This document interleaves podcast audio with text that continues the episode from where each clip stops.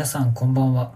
一銭の健康常識から卒業させるラジオ。この番組では様々な体の不調の原因や対策の真実について一銭の発明した世界唯一の生態理論をもとに常識外れの考え方をお届けする内容となっています。本日のテーマは生まれつきの不調を解決する生態技術開発しました。その名もについてお話していきたいと思います。まあ、早速なんですけれどもこの生まれつきのね不調っていうのを解決するときに実はそのヘッドスリープリリースっていうね精通をしてる時にこれ実は思いついたやつでで実はそのねお客様がやっぱ生まれつきまあねなんか母体の中にいる時にいろんな不調があってでそういうのを引き継いだ状態で、まあ、0歳から赤ちゃんとして生まれてでその不調が、まあ、体に起きてるってことが分かった時に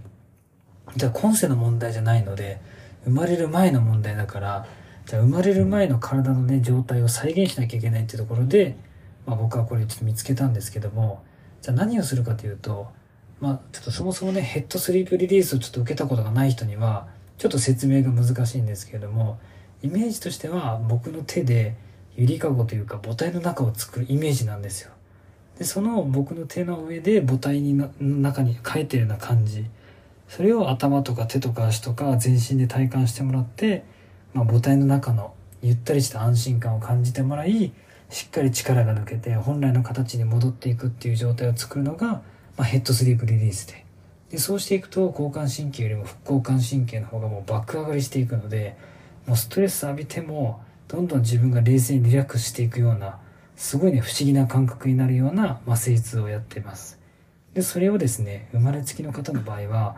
結局じゃあどういうことかというと生まれる前って結局お腹からね栄養をもらってお腹から酸素をもらって二酸化炭素を出してるみたいな感じじゃないですか。ってことはへその方に実は手をですね軽くまあかぶせてなんかイメージは手でですねちょっと軽くなんかお椀というかすごいちっちゃな山を作るイメージですね。その作ったちっちゃな山をお腹のへその方に当ててで、そこで包んだ状態でじーっと楽にしてると、これなぜか不思議なんですけど、へその方からね、栄養を僕があげて、へその方から老廃物をもらうような、本当にね、なんか母体の中にいるような感覚を、まあその人の体に作ってあげれるんですよ。でもそうすることで、まあ寝たきりの方でもそうだし、まあ生まれつきのね、症状の麻痺とか、そういう不調がある方に対して、あ、これをやっていけば、母体の中にいるような状態を作れるのでその母体の中にいた時の不調がある方とある方はそういう風な状態に体が帰ったと思ってくれるので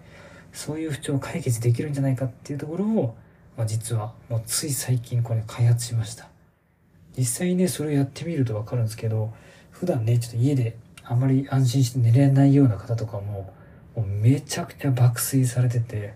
あでもこの技術は本当にちょっといろいろ使えるなっていうのはすごい確信したので、ぜひね、こういうのをちょっと、まあ今後ね、ヘッドスリープを受ける方とか限定で、まあやっていこうというふうに思ってるんですけども、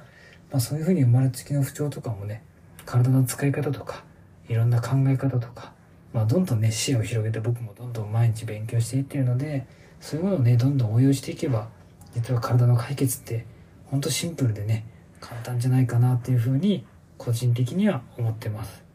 だからね、なんかぜひ、